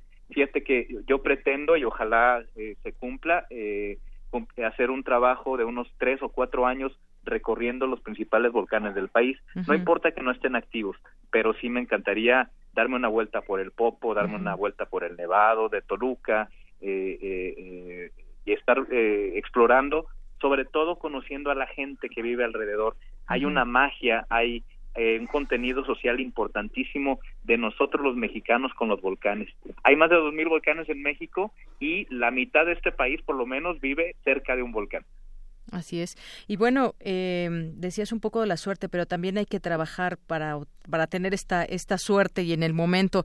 La naturaleza te, te hizo un gran regalo pero tú también se lo hiciste a la naturaleza, porque gracias a esta fotografía vemos cómo la naturaleza habla también en esta imagen. Decías muchas veces cuando se hace fotoperiodismo y a lo mejor cubres algún evento, alguna guerra, algún conflicto, pues las miradas, eh, quizás el fotógrafo se centra más en ello para reflejar el dolor y demás, pero en este caso también hiciste hablar a la naturaleza a través de esta fotografía. Se ven las estrellas, se ve la lava, se ve el rayo, se ve el humo, eh, un volcán en su esplendor de actividad, quizás, bueno, no en su esplendor, pero sí en, en actividad. Así es, y de hecho, pues es, es la naturaleza, me tocó estar ahí.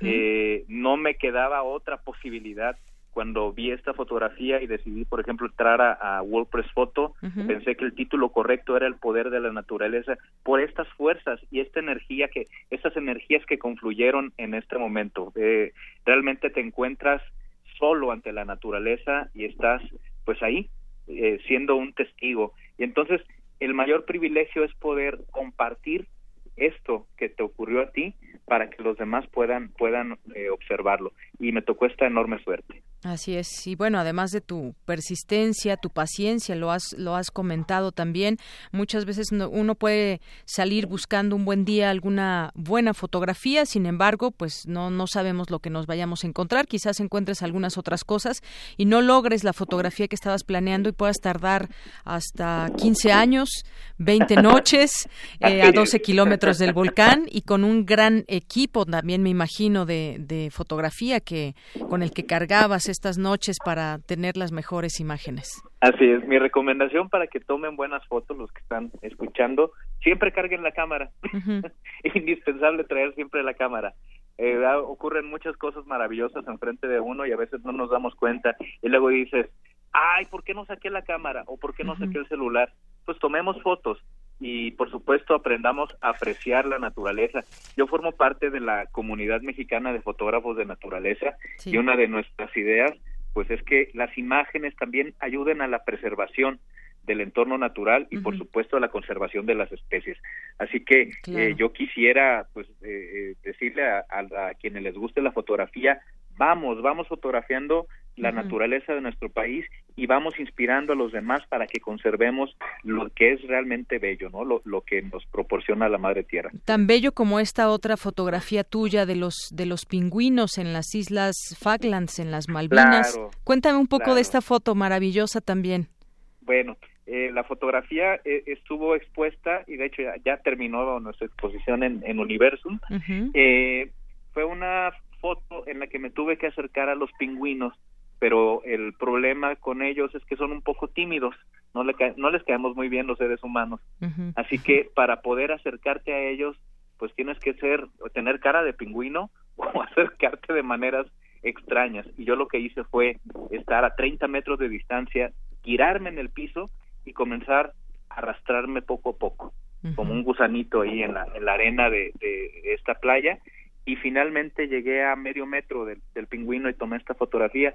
Y para el pingüino como yo ya no superaba su altura eh, no representó nada que le, que le diera miedo. Entonces incluso esa fotografía tan bonita le puse eh, eh, y tú quién eres no porque parece que el pingüino me observa como con, con, esta cara.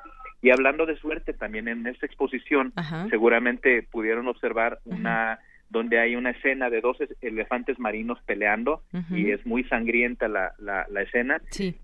Hay miles de fotógrafos que han fotografiado eh, elefantes marinos y créeme que de todo el material que estuve buscando en internet no encontré una foto así de espectacular. Entonces también el factor suerte ahí jugó. Yo estuve seis días en las Islas Falkland por invitación de la Embajada Británica y me tocó esta enorme fortuna. Así que sí estoy muy agradecido con la vida porque me ha hecho unos regalos realmente eh, maravillosos. Así es. Bueno, pues parte de lo que tienes que hacer también para lograr las imágenes, incluso hacer cara de pingüino. ¿Alguna otra experiencia que nos quieras compartir, eh, Sergio? Alguna que te haya, eh, pues bueno, marcado yo creo que muchas situaciones, pero que hayas tenido que hacer algo difícil para lograr la foto. Bueno, ¿qué más difícil que pasarte 20 días ahí cerca del volcán y congelarte ahí con los pingüinos?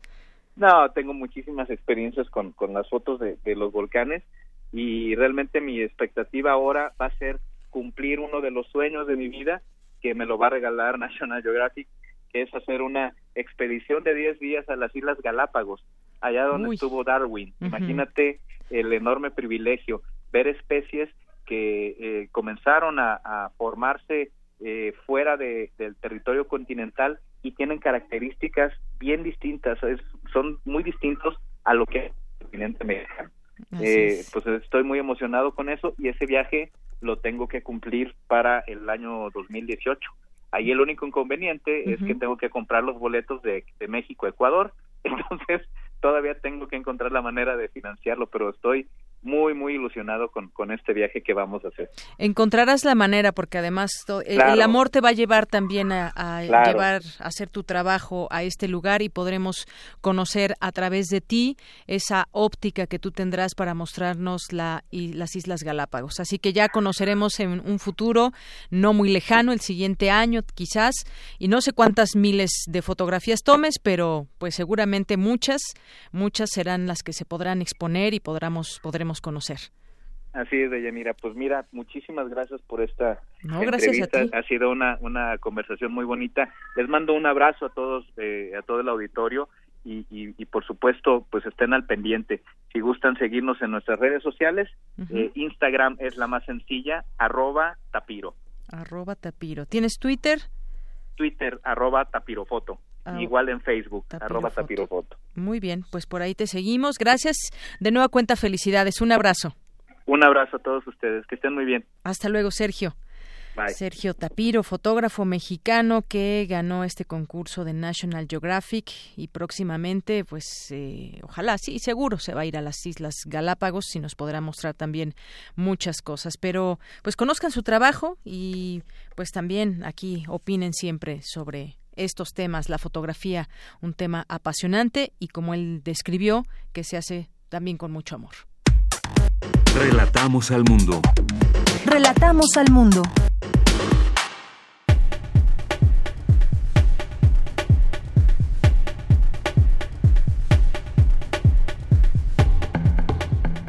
Llegó el momento de darnos una ligera pausa y reflexionar sobre nuestro tránsito por el mundo. Es tiempo de abrir nuestros sentidos y nuestros oídos a la información vista desde un ángulo muy peculiar. Hoy es lunes y, por supuesto, no podía faltar en este recuento de Prisma RU la cartografía de Otto Cázares. Hemos seleccionado dos de las mejores intervenciones de mi compañero Otto y aquí las dejamos para ustedes.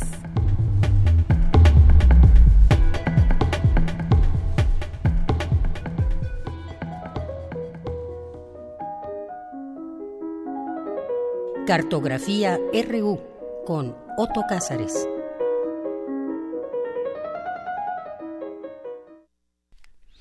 Bien, pues ahora nos vamos con Otto Cázares en Cartografía RU. ¿Cómo estás, Otto? Estoy muy bien. Buenas tardes, querida Deyanira. Es un gusto volver a compartir estos relucientes nuevos micrófonos de Radio UNAM. Saludo a todos nuestros radioescuchas. Hoy es lunes 2 de octubre, en que recordamos el día en que los estudiantes se convirtieron en luciérnagas hace casi medio siglo, 49 años.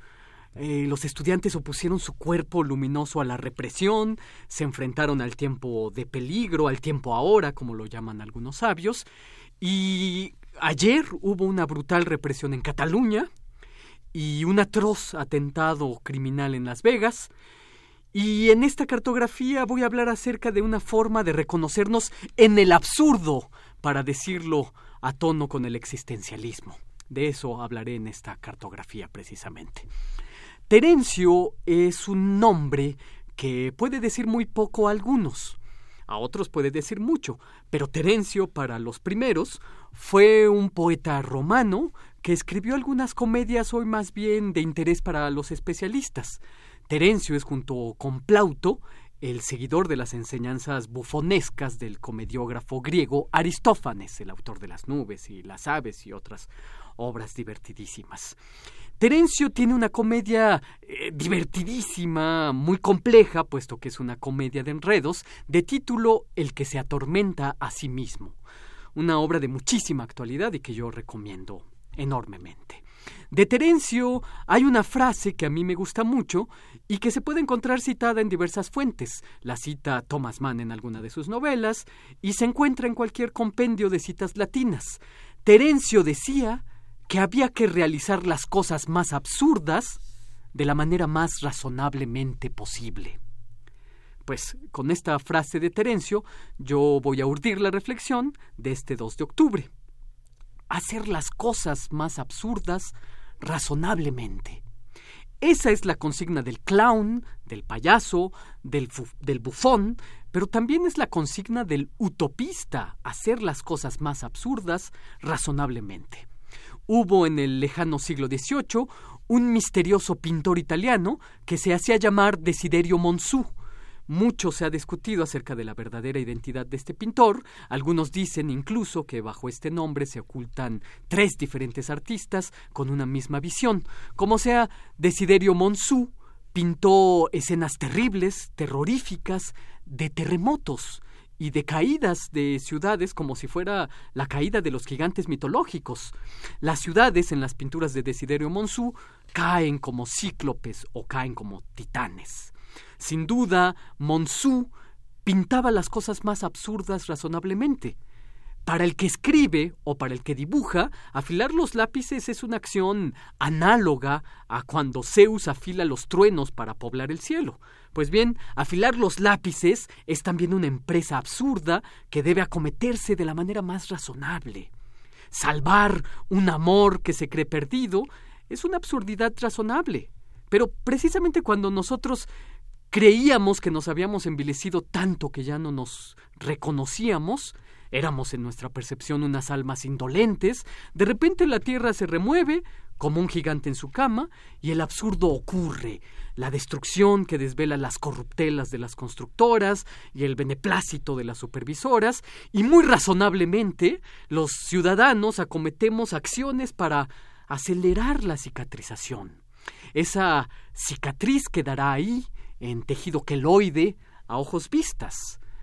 En 1847, que es un año particularmente cargado de electricidad revolucionaria, en el Colegio de Francia, el historiador, mi historiador favorito, Jules Michelet, daba unas clases iluminadas ante unos alumnos sorprendidos. Estas lecciones de Jules Michelet quedaron escritas. Los maestros a la manera alemana solían escribir sus lecciones para después publicarlas. Se encuentran estas lecciones en un librito que publica la editorial Siglo XXI y que tiene por título El estudiante. Bien, en, en una de estas lecciones, el autor de la monumental historia de Francia le decía a sus estudiantes No tendrás en este mundo, si no lo transformas, más que migajas de amor. Pues no desear más esas migajas de amor, es una empresa absurda que debe acometerse, como los ejemplos anteriores, de manera absolutamente razonable.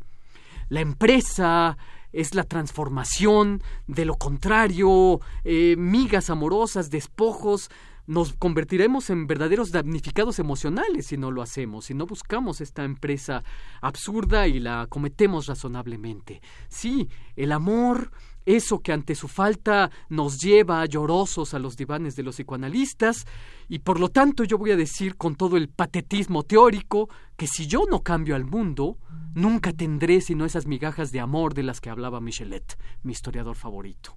Dije hace una semana, no vamos a reconstruir lo perdido, lo vamos a construir.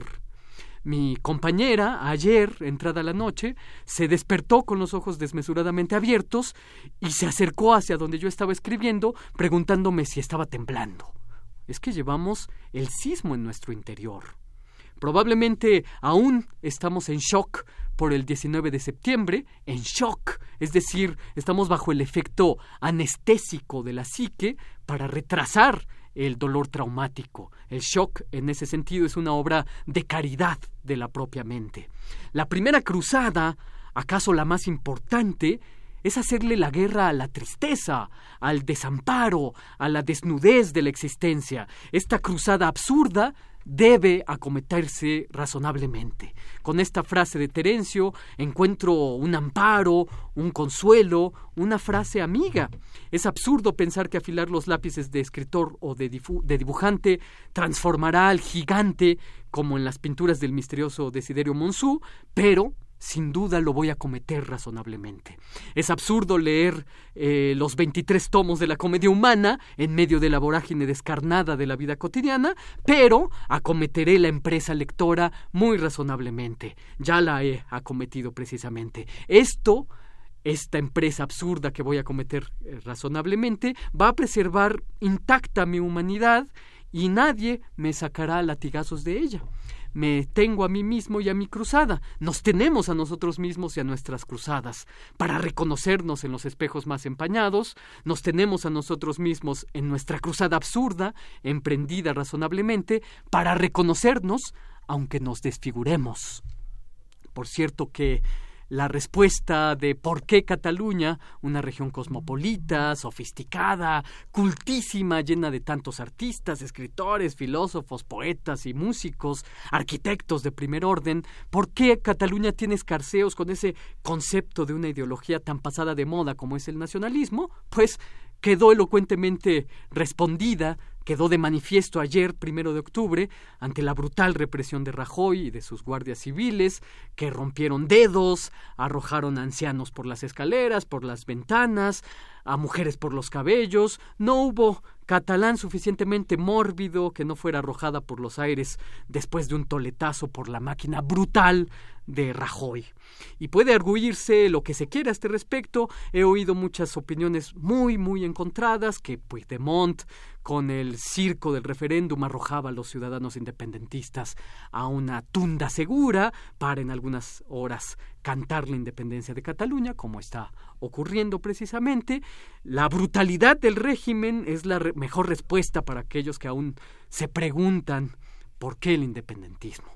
Quizás no es la única respuesta, desde luego, pero es una brutal respuesta, muy concreta. Es imposible, creo yo, para quienes cultivan su sensibilidad y su inteligencia, estar con los mitos del independentismo catalán, pero es igualmente imposible no hacerse con la opinión favorable hacia el independentismo después de la vergonzosa jornada de ayer.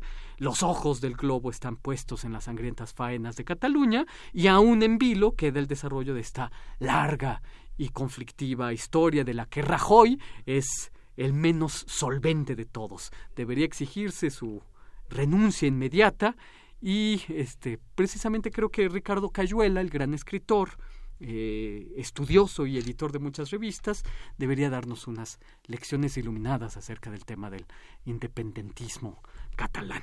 Y esto es lo que yo tengo que decir este lunes 2 de octubre de 2017. Muchas gracias, Otto. Como siempre, muy, muy ilustrativa tu participación y además, bueno, pues varios temas que hoy nos han tenido, nos han tenido, nos han mantenido ocupados para conocer más de ellos. estos días. Así es. Muchas gracias, Otto. Prisma RU. Relatamos al mundo. Tu opinión es muy importante. Escríbenos al correo electrónico prisma.radiounam@gmail.com. Porque tu opinión es importante, síguenos en nuestras redes sociales, en Facebook como Prisma RU y en Twitter como arroba PrismaRU.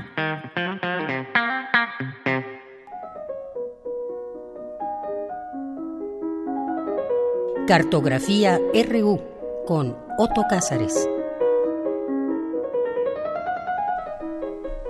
Bueno, ya estamos aquí con Otto Cázares, que pues hace un lunes recordábamos todos los vivas por el tema de la independencia de México y ahora un escenario, cómo nos cambió la vida en esta semana, Otto. Querida Deyanira, pues aquí estamos con un duelo enorme y con un nudo que aún no se resuelve, desde luego. Me da mucho gusto verte y me da mucho gusto saludar a los radioescuchas a quienes envío un abrazo entrañable, esperando que ustedes y sus familias se encuentren tolerablemente bien o en recuperación y con un dolor enorme, eh, conmovido hasta los huesos, preparé esta cartografía a la que he titulado Tenemos todo por aprender, gente eterna. Y comienzo esta cartografía diciendo que nadie, nadie debe sentir que no fue parte de esta fiesta, aunque nadie haya sido formalmente invitado. Desde la más tierna juventud lo sabemos. Las mejores fiestas son aquellas a las que no nos invitan, a, que, a las que nos escabullimos como polizones o como ladronzuelos. Y desde luego, no se me vaya a tomar por un cínico. No toda fiesta es alegre. Pero, ¿por qué hablo de fiesta? Es que me surgió la pregunta. ¿La Tierra tiene sus propias fiestas de aniversario? Una vez que se había sedimentado en nosotros hasta lo más profundo del tuétano el mito del 19 de septiembre de 1985, ¿tuvo la Tierra que actualizar ese mito convirtiéndolo en un rito nuevo y revivido? ¿32 años después? De fatal acuerdo con quién, con Parcas, con Nornas, que son las encargadas de urdir el telar de los destinos y de dictar sus veredictos. ¿Por qué en 19 de septiembre Dios, Norna o Parca o lo que fuere? ¿Por qué? ¿Por qué este tenebroso fasto, esta tenebrosa fiesta de aniversario? ¿De acuerdo a qué misterioso calendario que desconocemos? La mejor enseñanza de la historia y de la experiencia es que nada de lo que pertenece a la vida debe quedar borrado. Y por lo tanto yo pido que nunca se me olvide cómo las personas llevaban estrellas en los ojos e hicieron que su primer propósito fuera la dignidad humana. Nos hicimos todos a las calles, y en esa muchedumbre podías reconocerte.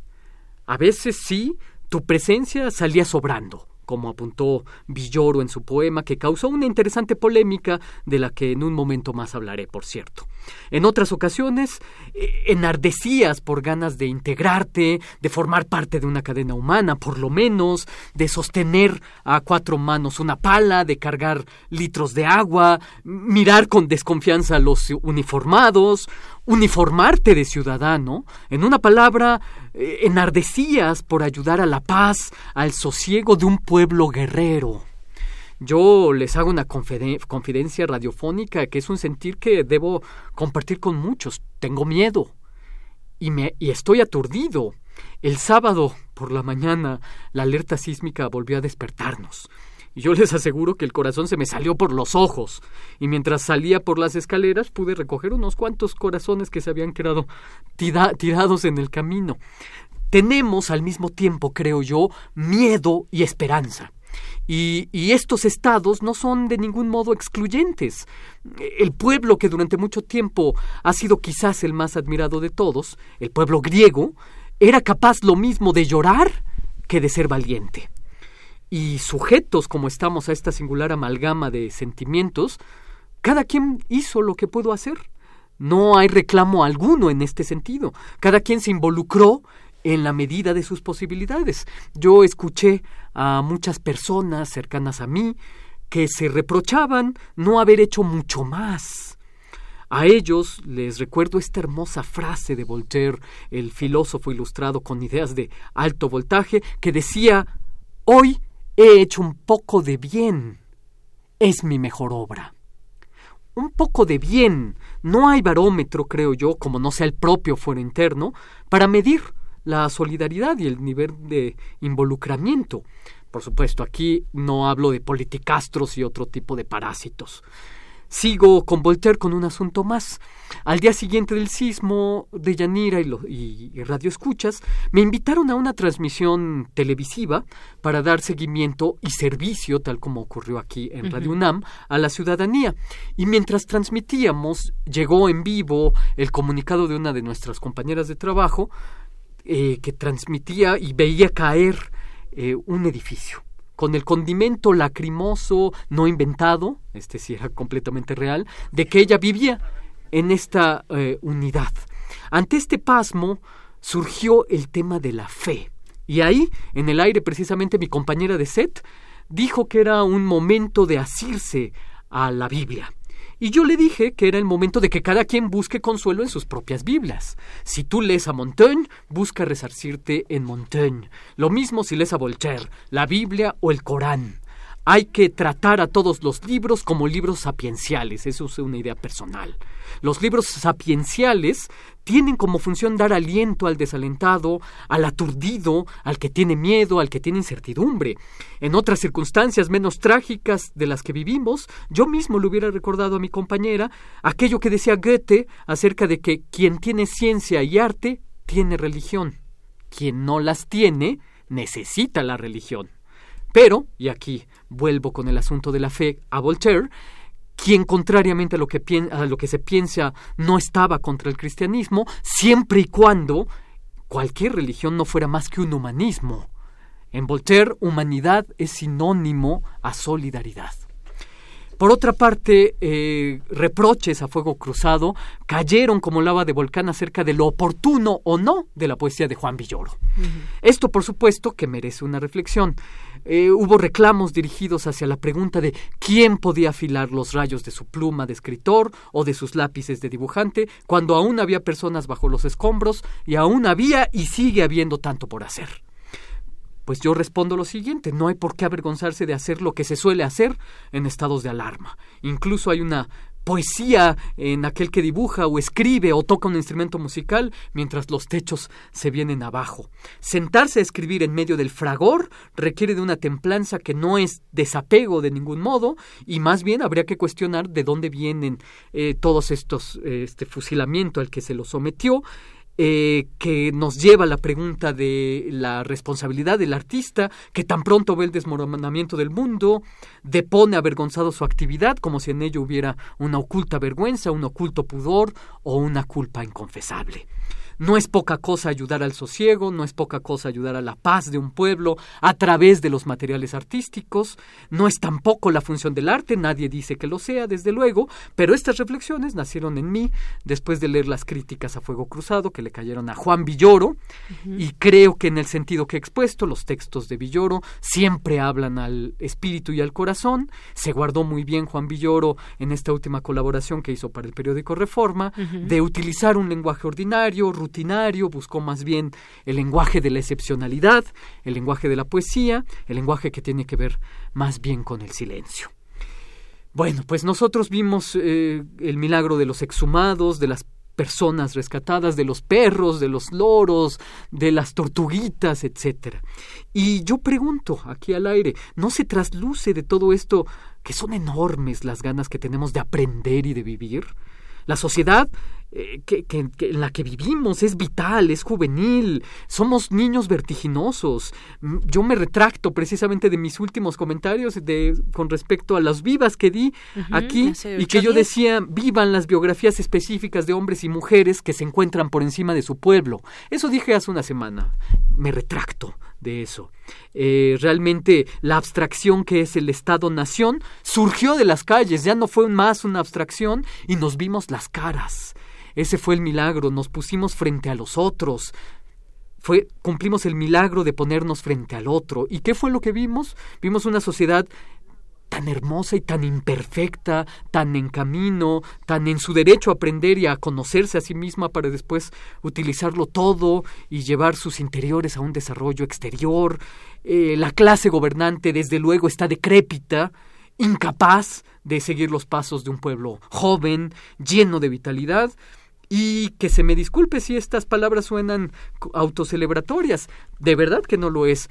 Existe aún tanto en lo cual podemos desarrollarnos, pero a mí venía cuando me uní a las brigadas o me acerqué a los lugares de peligro, mm, venía a mí la frase de Goethe, un gentío así querría llover en un libre pueblo.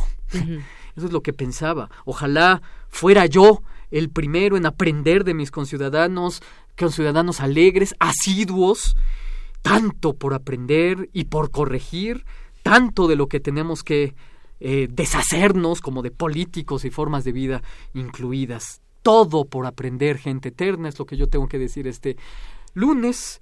Lo tenemos todo por delante, no reconstruiremos la, la realidad, tendremos que construirla no reconstruirla, construirla. Así es, construirla. Con eso nos quedamos. Eh, gracias, Soto. Y pues este poema que decías, a leerlo también. Quizás si alguien no lo ha leído, El puño en alto, este poema que publicó Juan Villoro. Juan Villoro, así es. Muy bien. Pues un gran abrazo, un entrenable abrazo a todos los que nos escuchan y a ustedes que están aquí. Muy Monse bien. y Deyanira. Pues muchas gracias, muchas gracias, Soto Cázares. Queremos escuchar tu voz. Nuestro teléfono en cabina es 55 36 43 39. Prisma RU. Relatamos al mundo. Porque tu opinión es importante, síguenos en nuestras redes sociales, en Facebook como Prisma RU y en Twitter como arroba PrismaRU.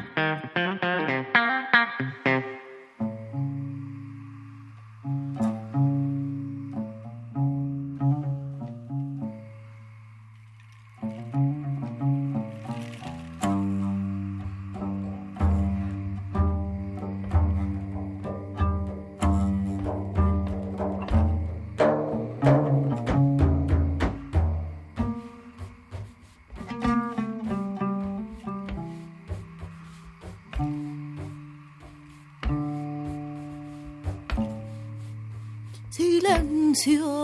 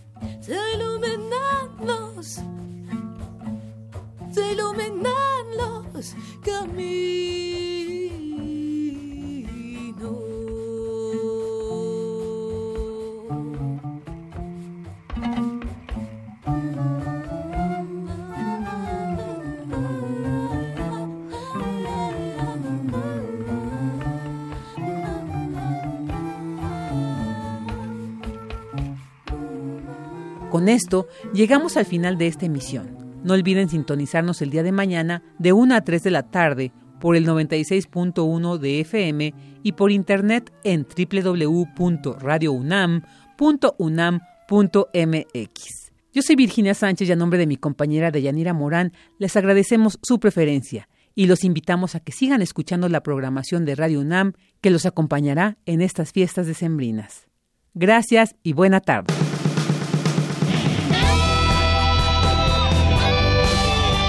Prisma RU. Relatamos al mundo.